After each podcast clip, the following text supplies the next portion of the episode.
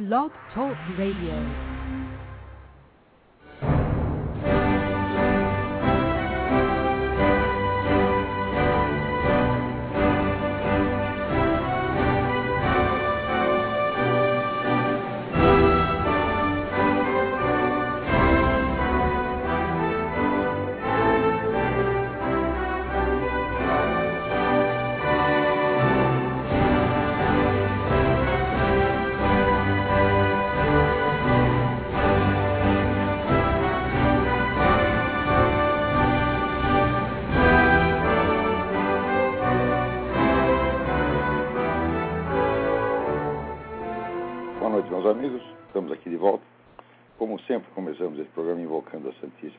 Maria, o Santo Padre Pio de Petrogina, porque rogue a Deus que nenhuma injustiça se cometa nesse programa. É, Eu queria lembrar a vocês duas coisas. Primeiro, do nosso curso de Filosofia da Ciência, que vai ser dado aqui em Colonial Heights no começo de maio. É, Eu acho que de 2 a 8 de maio, uma coisa assim, comecinho de maio. 3 a 8 de maio. É, informações e inscrições para o senhor Eduí pelo telefone 041 9974 4443. E o segundo é o curso de inglês, especialmente para leitura de textos filosóficos e textos de alto nível de ciências humanas, e será dado pela professora Margarita Noyes no, no site seminariodefilosofia.org começará, creio que dentro de umas duas ou três semanas. Informações no próprio site do seminário, www.seminariodefilosofia.org. É, aqui me chega uma notícia de que, segundo a pesquisa da Datafolha, o Lula é o brasileiro mais confiável. Eu vou ler um pedacinho aqui. O presidente Luiz Inácio Lula da Silva é a pessoa mais confiável para os brasileiros, segundo o ranking com 27 personalidades elaborado pelo Datafolha.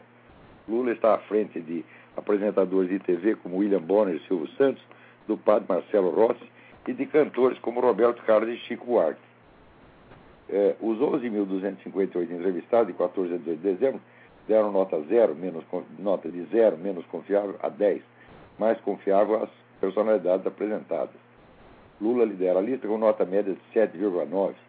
Além disso, 39% dos brasileiros deram nota 10 ao presidente, contra 4% que lhe deram zero.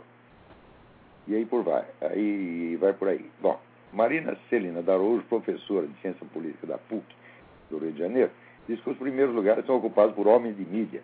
Lula é um grande artista, sabe se comunicar, é um aspecto das nossas sociedades de espetáculo. Poucos sabem se aproveitar disso e o Lula sabe. O outro cientista político, Luciano Dias, diz que a imagem positiva ou negativa é o resultado do fluxo de notícias sobre essa pessoa. Segundo Dias, artistas como Chico Buarque ou Padre Marcelo Rossi raramente são expostos ao noticiário negativo, que explica o bom desempenho deles na consulta. Para o cientista político, o raciocínio também pode ser apresentado ao presidente Lula, que hoje sofre ataques menos contundentes da oposição. Muito bem, sobre isso aí, eu digo, bom, a declaração do Luciano Dias se aproxima é, da verdade, mas as pessoas que analisam a atuação da mídia e discutem a atuação da mídia atualmente, estão atrasados em pelo menos, pelo menos quatro décadas com os estudos científicos a respeito. Por exemplo, quando uma, uma, há uma distorção qualquer, o pessoal imagina que ou foi um abuso, ou foi o que eles chamam de desinformação, ou então, vamos dizer, é a simples exploração da sociedade de espetáculo. Sociedade de espetáculo é, é um termo que entrou em circulação, foi posto em circulação pelo Guy Debord, vai fazer o que, acho que sete, seis décadas, sete décadas. Bom, depois disso, os estudos a respeito andaram muito, mas parece que no Brasil ninguém leu nada absolutamente. Por exemplo, o conceito de desinformação é frequentemente usado de maneira errada. A informação, desinformação, consiste em uma notícia errada ou, ou de interpretação errada de uma notícia, repetida várias vezes e em várias fontes simultaneamente, principalmente com a finalidade de induzir governos, um governo inimigo, no caso, a uma decisão errada. E, às vezes, também, vamos dizer, de influenciar a opinião pública, de criar uma imagem negativa de alguém. Mas é sempre uma coisa concentrada numa determinada operação. O caso mais típico é, é aquele dos é, agentes tchecos, que no Brasil, em 1964, falsificaram documentos para dar a ideia de que tinha sido o governo americano que havia planejado o golpe 64. E espalhou isso para todos os jornais, repetiu um certo número de vezes, e isso de fato se impregnou na opinião pública. Até hoje, vamos dizer, a nossa mídia em peso acredita nisso, embora o sujeito já tenha confessado que foi ele o autor da, da, da operação. Isso é exatamente o que se chama uma desinformação. Às vezes essas operações são também chamadas de medidas ativas. A desinformação tem que ser feita, vamos dizer, por agentes externos à própria mídia, de modo a ludibriar a mídia inteira ou a usá-la para alguma finalidade. Desinformação é geralmente iniciativa de governos, de, de serviços secretos. A questão da sociedade do espetáculo é outra coisa, quer dizer, você transformar a política numa espécie de show né, no qual a população seja induzida a julgar políticos, vamos dizer, pela sua uh, aparência midiática, né? Isso também é, é, muito usado, mas não tem nada a ver com isso que está acontecendo agora com, com, o Lula. O Luciano Dias se aproxima um pouco mais da verdade, da verdade quando ele usa a expressão fluxo de notícias. Uma coisa que ninguém, ninguém, sabe, todos, pega todos esses professores de comunicações que tem nas faculdades brasileiras, dá um pontapé na bunda de cada um e manda para a rua, porque eles não sabem absolutamente nada. Desde os anos 70, existem estudos muito aprofundados, e num número assim, número inabarcável de estudos, a respeito exatamente desse problema do fluxo de notícias. E o que está comprovado é o seguinte, é que o número de vezes que um assunto retorna sob um determinado ângulo é uma coisa decisiva. Isso quer dizer que se durante uma semana né, eh, todos os jornais de um país noticiarem um, escândalo horroroso, um crime hediondo, e depois não falarem mais do assunto, é como se não tivesse falado. O que importa é exatamente a repetição do enfoque, um determinado número de vezes. Quer dizer que abaixo de um certo número de vezes é como se não tivesse acontecido aquilo, realmente não deixa marcas.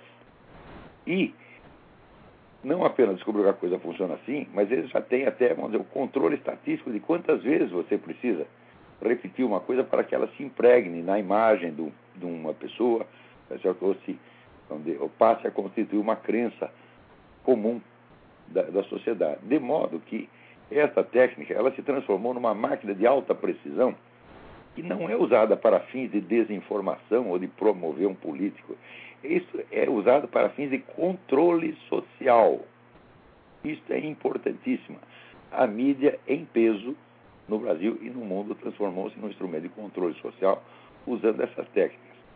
Os camaradas que as usam, evidentemente, as conhecem. E quem as conhece? Bom, quem conhece foi quem encomendou essas pesquisas desde os anos 70 e quem encomendou foram justamente essas grandes fundações globalistas, Ford, Rockefeller, etc., que dominam o panorama universitário uh, aqui nos Estados Unidos. O nome dessa técnica chama-se espiral do silêncio. Essa, esse, essa, esse nome já foi dado na década de 70. Eu creio que o primeiro, e saiu, saiu um monte de trabalhos acadêmicos em revistas, em 74 até sair um livro resumindo a coisa toda e dando a essa técnica o nome espiral do silêncio. De modo que é perfeitamente possível você controlar a conduta política de toda uma sociedade apenas pela espiral do silêncio. A prática da espiral do silêncio tem a vantagem de que você não precisa omitir completamente as notícias que você não quer, vamos dizer, é, arraigar na memória da população. É só limitar o número de vezes que se volta ao assunto. Por exemplo, é, eu depois de muito reclamar com o Otávio Frias, mandava e-mails para ele toda semana, né, ele publicou alguma coisa sobre torturas na China. Publicou uma vez. Tá de modo que até hoje, a existência de tortura na China é uma coisa muito distante para a população, porque foi noticiado uma vez, duas vezes, de vez em quando se fala do assunto, mas aquilo não forma uma imagem constante. Então, essa formação de imagens constantes é uma técnica que os caras dominam perfeitamente que estão usando maciçamente. É por isso que eu digo que a mídia, nos últimos 20, 30 anos, ela se tornou uma organização criminosa e ela tem que ser punida por isso. Tá é preciso juntar a documentação e processar essas empresas, empresas de mídia, mas é por manipulação deliberada e técnica, manipulação científica da opinião pública, não com vistas a um ou outro objetivo em particular, mas ao controle social permanente. Vocês reparem, vejam, por exemplo, se você pegar todas as notícias de corrupção do governo Lula que saíram desde o início do primeiro mandato dele, elas jamais o comprometem pessoalmente. Nunca. Quando levanta uma suspeita, é uma, é uma leve suspeita, e durante breve tempo e depois não se insiste no assunto. Quando se fala, por exemplo, do mensalão, o pessoal associa exclusivamente ao Zé Dirceu. É por outro lado, a, a, supressão, por exemplo, quando existe uma supressão total da coisa, como no caso do Foro de São Paulo, é evidente que não se trata de uma operação política, vamos dizer, de pequena escala. Mas se trata, aí se trata realmente de espiral do silêncio, quer dizer, fazer sumir um determinado assunto que é, de fato, o principal. Tá certo? Ao ponto de você criar uma, uma imagem falsa que se propaga por toda uma sociedade, não por uma fração da opinião pública. Então, isso não é desinformação, isso não é sociedade de espetáculo. Isso é espiral do silêncio. Isso é uma técnica de controle social. Isso quer dizer que as três ou quatro empresas, grandes empresas de mídia no Brasil, controlam, não é a opinião controlam a conduta da população. Então, fazendo isso há várias décadas, por meio da mentira sistemática, calculada matematicamente para produzir esse efeito. Então, quer dizer, quando o pessoal fala de desinformação ou de mentira, eu digo, olha, vocês estão. Isso é eufemismo, vocês estão usando palavras que não transmitem a, a, a realidade, não dão ideia da gravidade da coisa. Né? Vira, por exemplo, todas as análises do governo Lula, esse é batata, até os, os adversários do governo Lula caem nessa também, porque são arrastados pela, pela espiral do silêncio. Todas elas só analisam o governo Lula do ponto de vista econômico. Hoje mesmo me mandaram aqui um, um, artigo do Stephen Canitz, dizendo, olha, o Lula disse que não havia nenhuma crise econômica no Brasil, e aqui se comprova que não havia, porque ele mostra lá, dizer, a, a estatística do aumento do consumo no Brasil. Viu? aumentando enormemente desde 2002, sem interrupção. O que diminuiu foi a produção durante um, alguns meses. Quando se começou a falar da crise internacional, então as empresas se retraíram e não investiram, então baixou, baixou a produção. Tá é, mas isso foi por causa de notícias alarmistas vindo do exterior. No geral, o consumo está crescendo, o que significa que a capacidade de aquisição da população está aumentando. Mas, ora, eu não me lembro de jamais ter feito a menor crítica à política econômica do seu Lula. Tá Se for julgar por isso aí, fala, bom, ele é claro que é um dos melhores governantes que nós já tivemos. Não tão bom, é claro, quanto o falecido Emílio Garrastazu Médici, durante cuja gestão o Brasil crescia 15% ao ano. Agora cresce 3%, e quando cresce 4%, todo mundo solta rojão. Esqueceram que no tempo do Médici, é, crescia 15%. Por que, que essas mesmas pessoas que dizem que o Lula é uma maravilha, não dizem que o Médici é uma maravilha? Porque eles vão dizer, ah, mas naquele tempo havia tortura em prisões, tinha gente morrendo, estava morrendo gente nas prisões. Sim, morreram 300 pessoas. Agora, gente, morrem 50 mil brasileiros por ano. Isso simplesmente não é levado em conta no julgamento do, do governo Lula. Por quê? Se for levar isso em conta, vai ter que escavar e vai ter que aparecer onde o acordo assinado entre o Lula e as Farc, tá certo? no quadro do Foro São Paulo, e daí ficará provado que esse governo Lula é um governo assassino que está deixando os parceiros dele, Farc e os parceiros da Farc, Comando Vermelho, PCC, etc., agir à vontade matar quem eles quiserem. Então, se você acha um crescimento de 3% ao ano vale a morte de 50 mil brasileiros, então você subscreve o artigo do Canito, o governo brasileiro é uma maravilha. Então, eu continuo daqui a pouco. Tem alguém na linha aí. Alô, quem é? Alô? Alô. Quem está na linha? Aqui é Roberto de São Paulo. Roberto de São Paulo, tudo bem? Tudo bem, professor. Primeiramente, parabéns pelo programa. Muito obrigado. Professor, eu vou, vou tentar ser o mais claro e breve possível.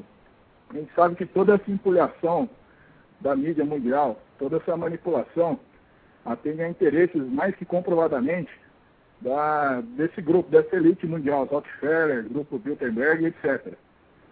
E atende também aos interesses comunistas.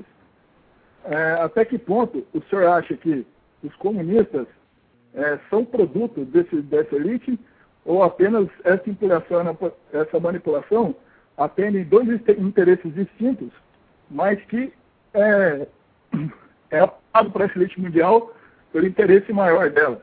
Você acha que há uma ligação direta entre, por exemplo, essa elite mundial Illuminati e os presidentes comunistas? Obrigado, professor. Ah, a sua pergunta é muito boa. Então, em primeiro lugar, dizer, o comunismo como proposta econômica não existe. Vamos dizer, uma economia totalmente dirigida pelo Estado é uma impossibilidade pura e simples, todo mundo sabe disso há muito tempo. Então, os banqueiros internacionais, por que, que eles financiam regimes comunistas e socialistas? Porque eles sabem que no, a, a estatização completa da economia jamais vai chegar, jamais, vai, jamais acontecerá. Tá? Então, sempre haverá dizer, uma certa margem de capitalismo e, sobretudo, haverá endividamento desses países para com bancos internacionais. E são eles mesmos. Tá certo? Então, é claro que essa gente tem máximo interesse em fomentar o comunismo. Porque o comunismo, enquanto regime econômico, é um inimigo que não existe e que eles não precisam temer. Tá certo? E o comunismo, enquanto, vamos dizer, autoridade política centralizadora, tá certo? demole cada vez mais, destrói as economias nacionais e as torna dependentes. Então, para eles, isso é uma maravilha. Quer dizer, qualquer sujeito que acredita em, em, socialismo é um imbecil, claro, todos são idiotas úteis. Mas até Stalin, nesse sentido, era idiota útil. Né? A, economia soviética, entre as duas guerras, ela só sobreviveu graças a dinheiro americano. A indústria soviética não existia. Ela passou a existir repentinamente às portas da guerra, quando os americanos encheram aquilo de dinheiro tá para criar a indústria de armas, para poder se defender do Hitler que tinha invadido né, a União Soviética. Coisa que o Stalin jamais suspeitou, porque ele era aliado do Hitler. Ele estava ajudando o Hitler a reconstruir o seu exército. De repente, Hitler resolveu morder a mão que o alimentava. Para fazer acordo com o maluco, ele que dá. Então, daí os americanos correram para socorrer aquilo. Se você leia o livro do Anthony Sutton, The Best Enemy Money Can Buy, o melhor inimigo que o dinheiro pode comprar. É a história de como os banqueiros, sobretudo americanos, fizeram a Rússia. Tá eles podem dar dinheiro para comunista o quanto queiram, porque o comunismo não oferece, não oferece para eles o mais mínimo risco. Nunca ofereceu nem oferecerá. Eles são os donos do comunismo, meu Deus do céu. A única coisa que deu um pouquinho errado é que é o seguinte: os banqueiros aqui, Schiff e outros, eles preferiam ter apostado em Trotsky, porque Trotsky ia fazer a Revolução Mundial. E daí veio Stalin e fez o negócio do socialismo num só país, eles não gostaram muito. Mas agora, meu filho, Trotsky saiu do túmulo. E os banqueiros estão todos soltando foguete, que é o que eles sempre quiseram. Vai ter um governo mundial, naturalmente de, de ordem socialista, e onde é socialista é monopolista. Não sendo possível extinguir o capitalismo, sendo absolutamente impossível extinguir o capitalismo, o que há quando você implanta o socialismo, você está implantando um capitalismo monopolista. E de quem será o monopólio? Ora, raios, de quem o implantou, isso é dele mesmo. Ele precisa ser muito trouxa para não ver essas coisas. E estão acontecendo na nossa cara há mais de 100 anos.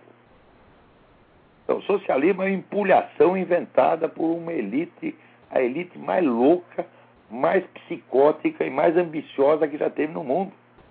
Os caras estão inventando uma civilização, eles estão com ideias de gazeta de garoto de 14 anos.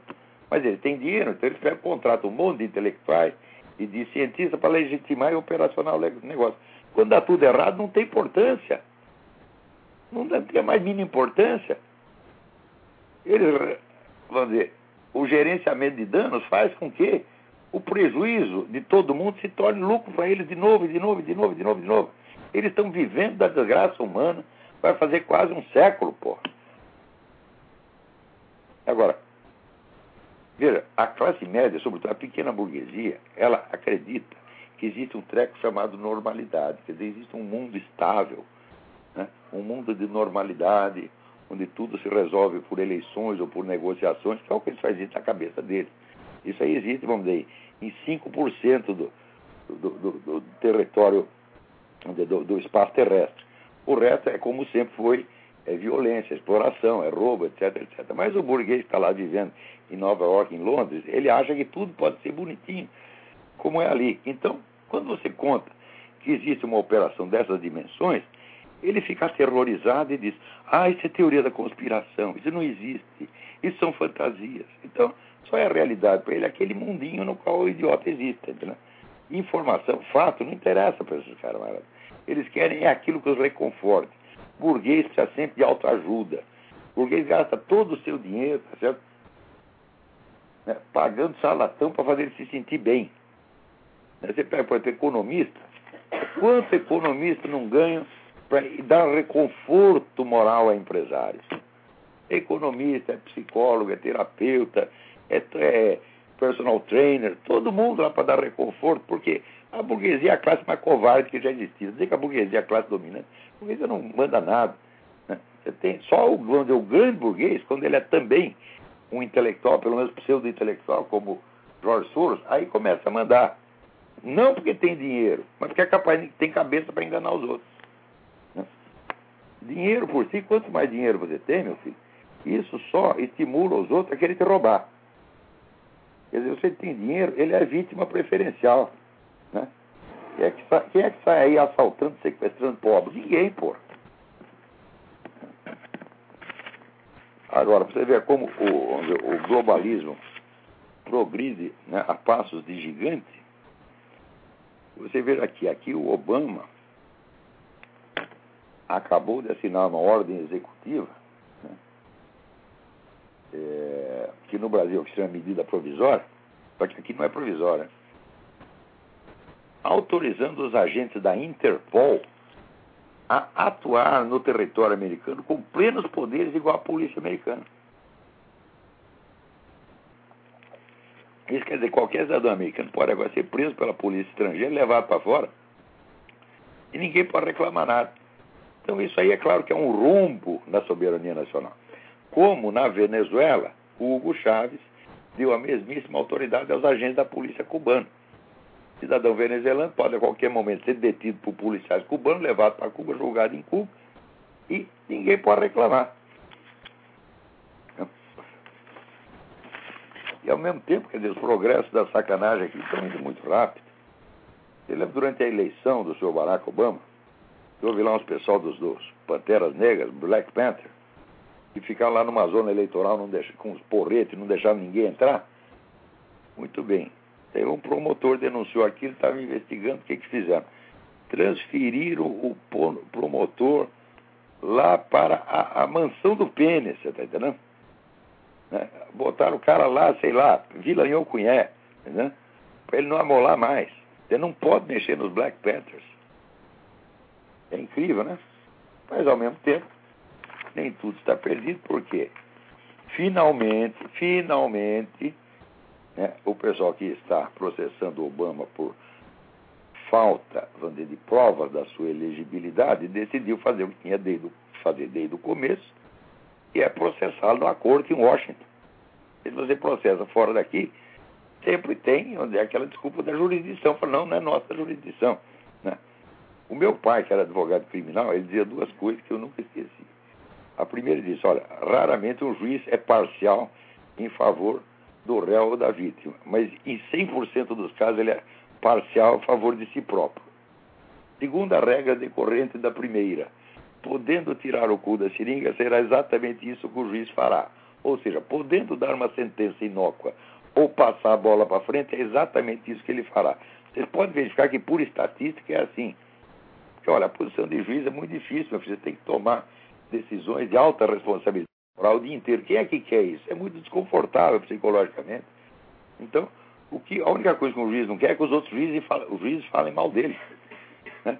Então, podendo não fazer nada, ele não fará. Podendo pular fora, pulará. E como tem feito todos esses juízes pelos quais tem passado esse processo de elegibilidade do Obama.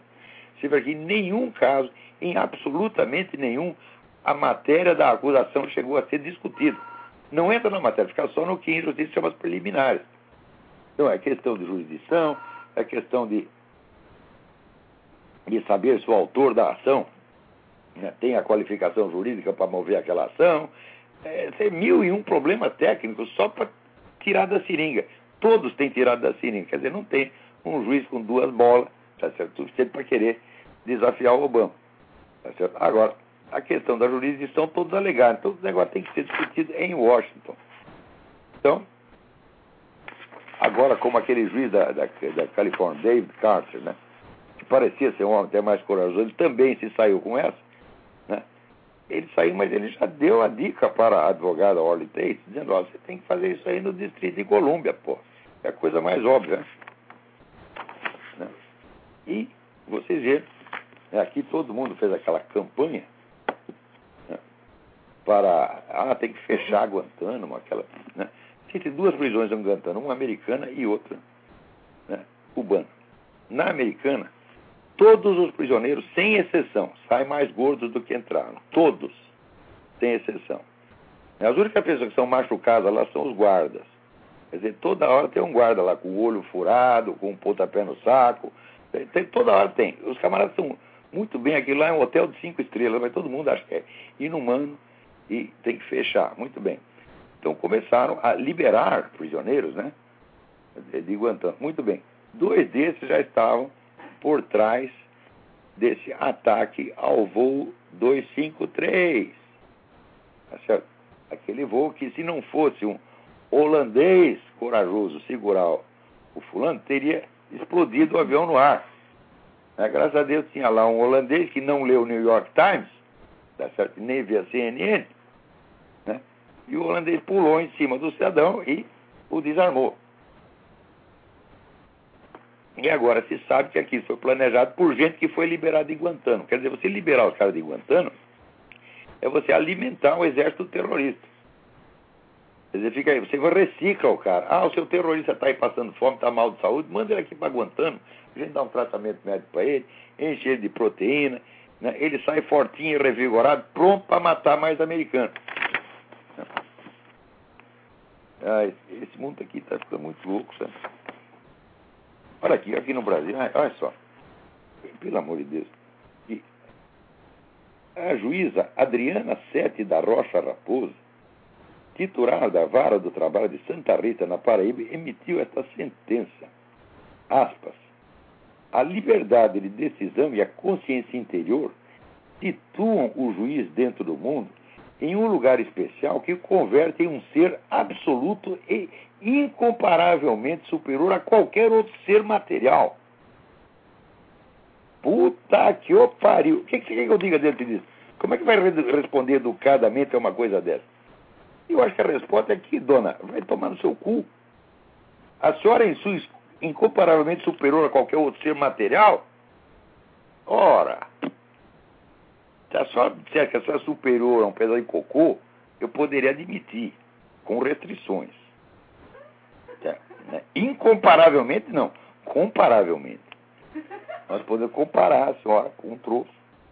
Chegar à conclusão que a senhora é superior, de fato. Até acredito que a senhora, a senhora fala, por exemplo. Né? Cocô não fala. Mas não é incomparavelmente, é comparavelmente. Agora, qualquer outro material meu Deus, a senhora é superior a Jesus Cristo, superior aos doze apóstolos, a senhora é superior a William Shakespeare, né? superior a Isaac Newton, né? e superior até a esse que vos fala, dona. Como é que a pessoa assina um treco desse? Isso é uma prova de demência, evidentemente. Essa dona não tem capacidade de servir de uma partida de futebol de botão. Minha filha telefona de fora. Que coisa.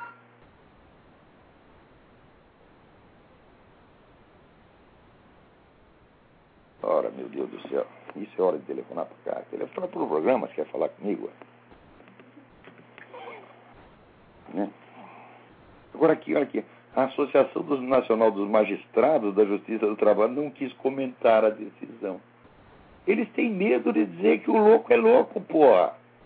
Olha aí a covardia. Né?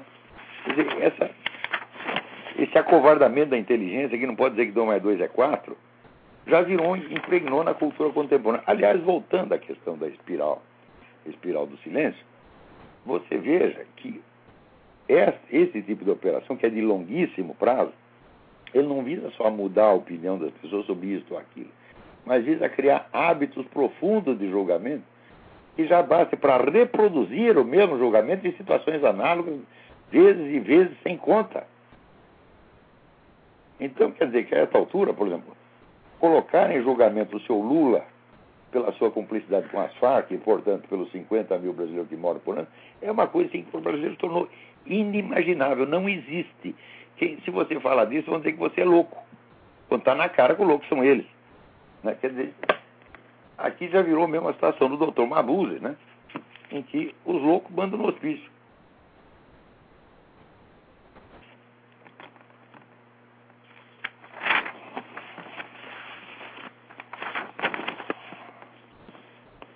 Outra coisa que também aconteceu, vocês viram, quando eles tinham inventado lá a Comissão da Verdade, né, no documento oficial que institui a Comissão da Verdade, eles usavam a expressão construção da verdade.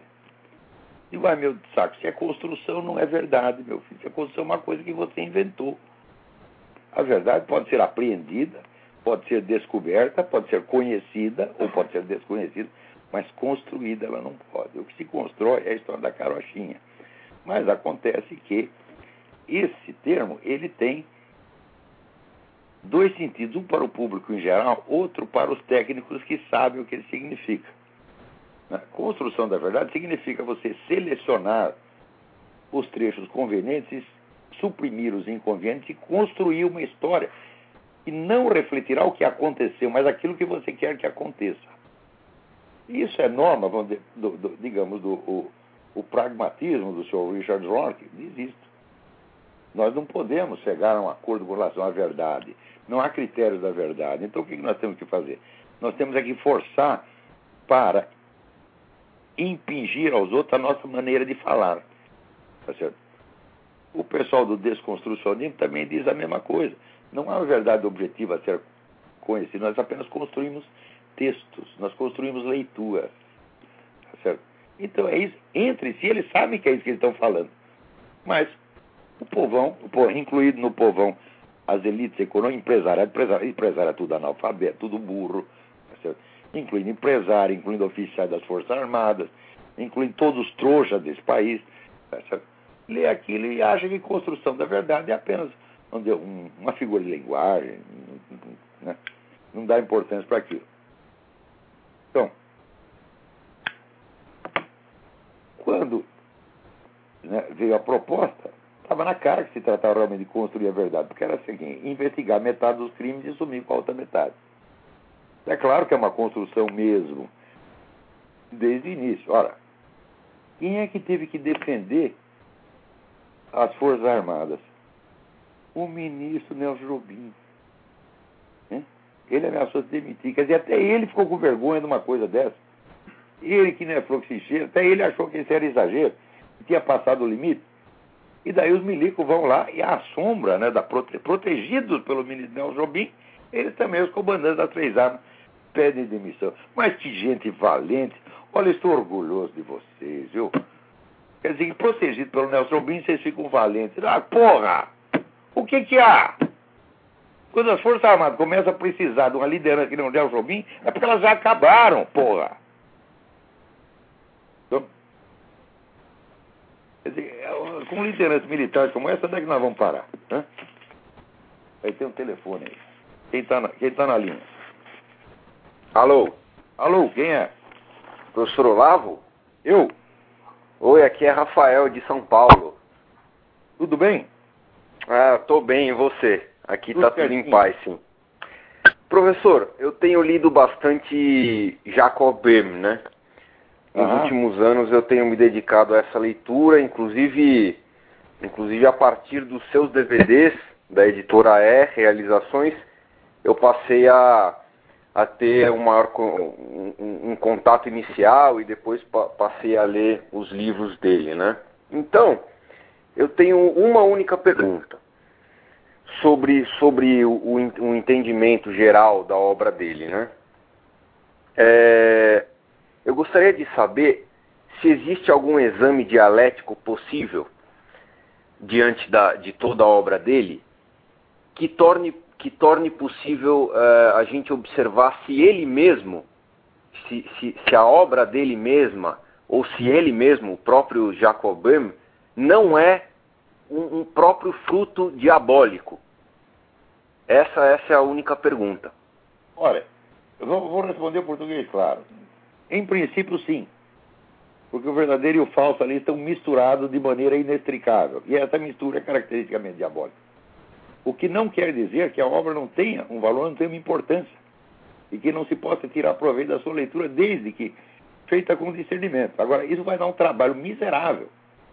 O que eu estou te dizendo, vamos dizer, é o que eu percebi em princípio. Eu, eu não fiz esse exame. Eu estou apenas dizendo que ele é possível. Não é possível, então. Isso aí requereria um exame empreendido por anos a fio. Eu, levaria, eu acho que tem que fazer isso. Eu acho que um dia vai ter que separar o joio do trigo na obra do Jacobama, é claro.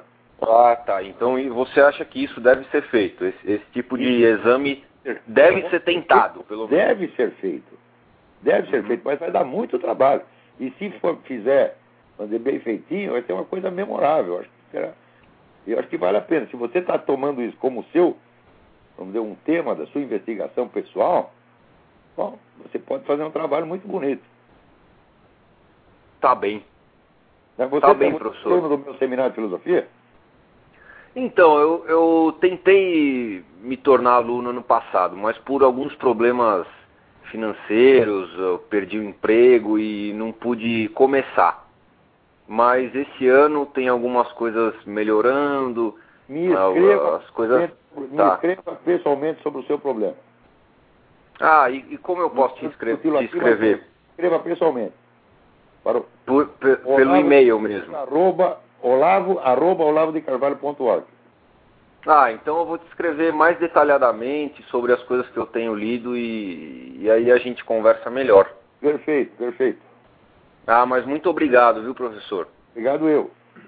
Um abraço e um, um ótimo ano para você. para você também. Tchau, tchau.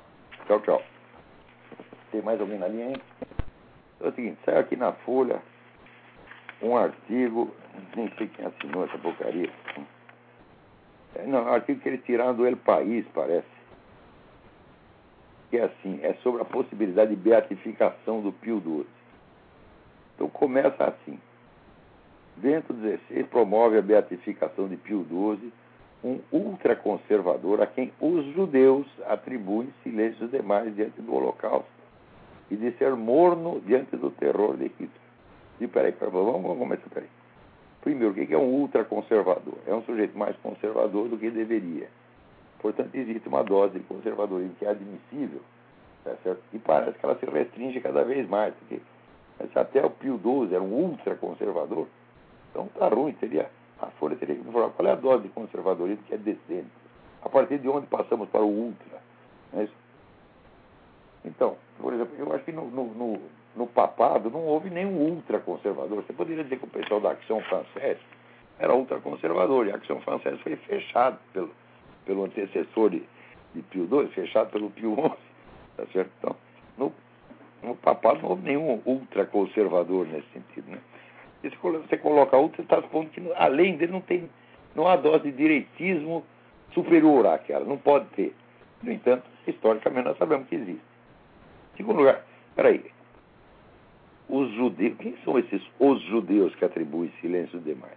Essa história de que o Pio XII se calou diante do Holocausto foi inventada por um chamado Rolf Hochhut, que é tão judeu quanto o próprio Hitler em pessoa. Aquilo é um alemão puro sangue, tá entendendo? Foi ele que inventou essa merda, tá certo?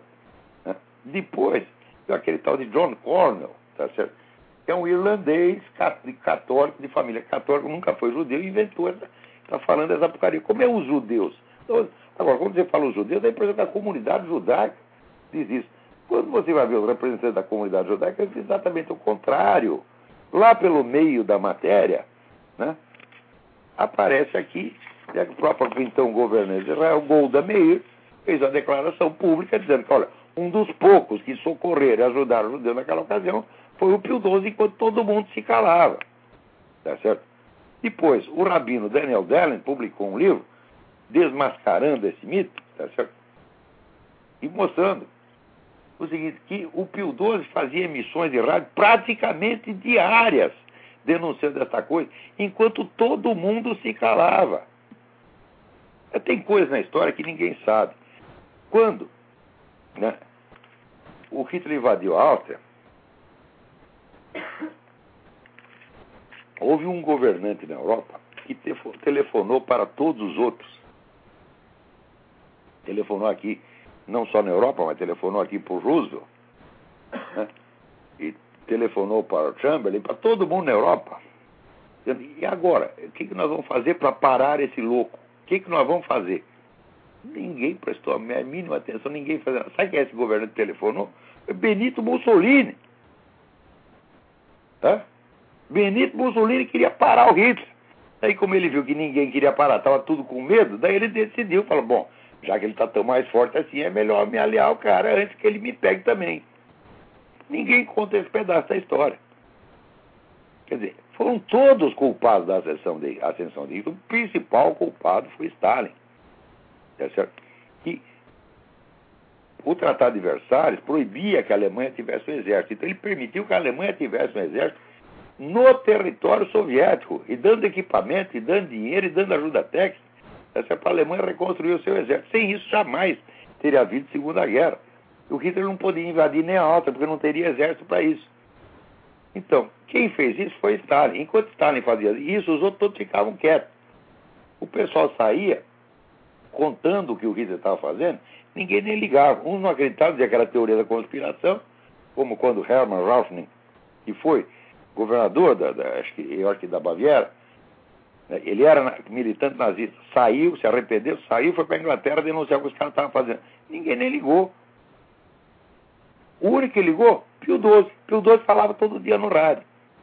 Agora, veja o, esse negócio, por exemplo, essa questão do. Chamaram o Pio XII, o cara chegou a dizer que foi conhecido. Durante longos anos ele foi conhecido como o Papa de Hitler. Ele jamais foi conhecido como Papa de Hitler. Um foi chamado John Cornwell publicou um livro com esse título. Como foi conhecido como? Dá a impressão que todo mundo chamava assim, todo mundo acreditou no livro do John Cornwell. Quer dizer, claro que isso é uma empulhação. E esse é um caso específico de espiral do silêncio. Porque isso é uma obra de engenharia, isso é calculado para que você não omita completamente a, a verdade, mas você não chama atenção para ela. Você chama atenção para a mentira que você mesmo está desmentindo. Mas se você ler a matéria inteira, você vê que a matéria desmente o seu título e desmente a chamada. A matéria mostra que, ao contrário, que o XII foi realmente um dos poucos que fizeram alguma coisa, o único, na verdade, que fez alguma coisa para defender os judeus já antes da guerra. Salvou pelo no mínimo, no mínimo, se calcula, no mínimo 800 mil judeus. Quer dizer, num total de mortos de 6 milhões, se o cara conseguiu salvar 800 mil, você imagina o que, que os outros governantes poderiam ter feito se quisessem. Inclusive Stalin. Agora, quando o judeu fugia para a União Soviética, né, correndo do nazismo, o que, que o Stalin fazia? Devolvia.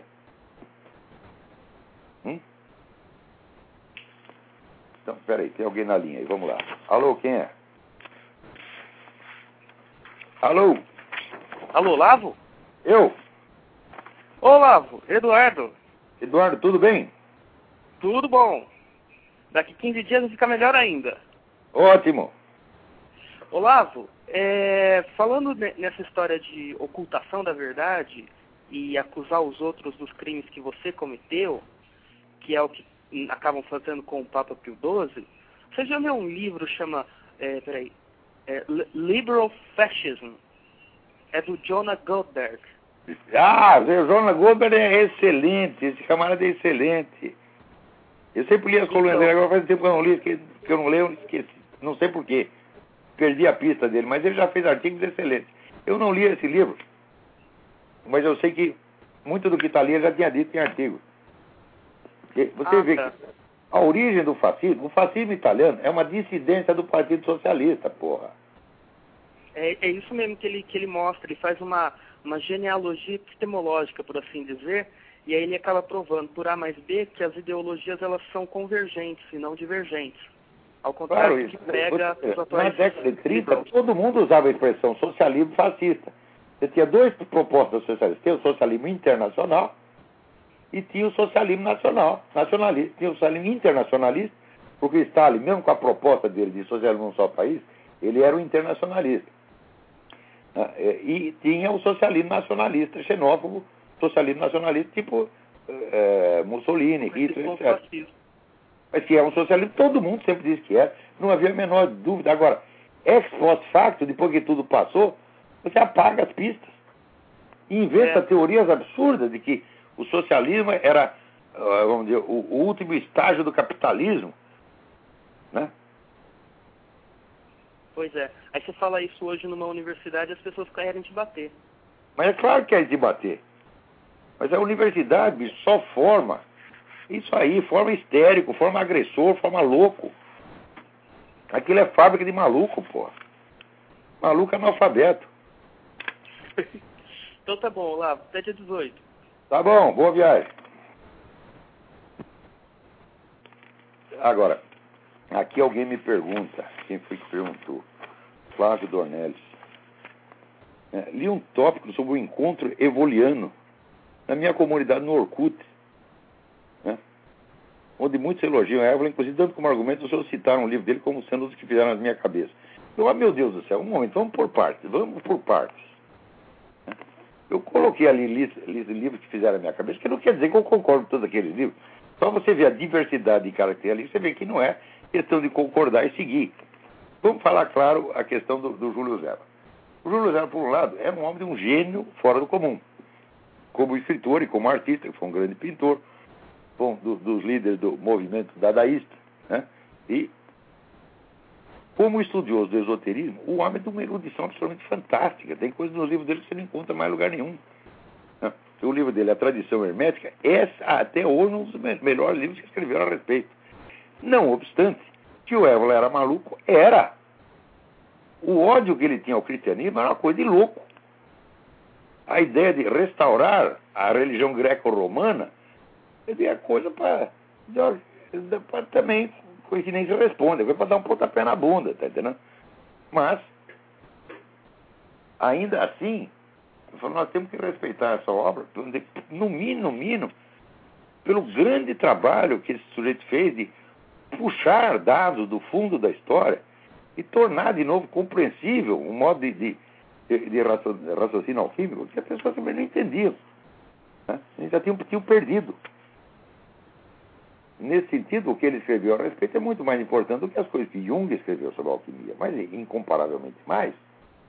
Para você encontrar algo que se compare depois do Évola, só o livro da, da Alquimia do Titus Burkhardt, que saiu 30 ou 40 anos depois, que é um livro maravilhoso. Também não quer dizer que eu concordo com o Burkhardt. Burkhardt, Burkhardt é um cara adepto do, do sufismo e, no fim das contas, do Império Islâmico Universal. Né? Então, Agora, no Brasil é o seguinte: o brasileiro não sabe admirar as coisas, tá entendendo?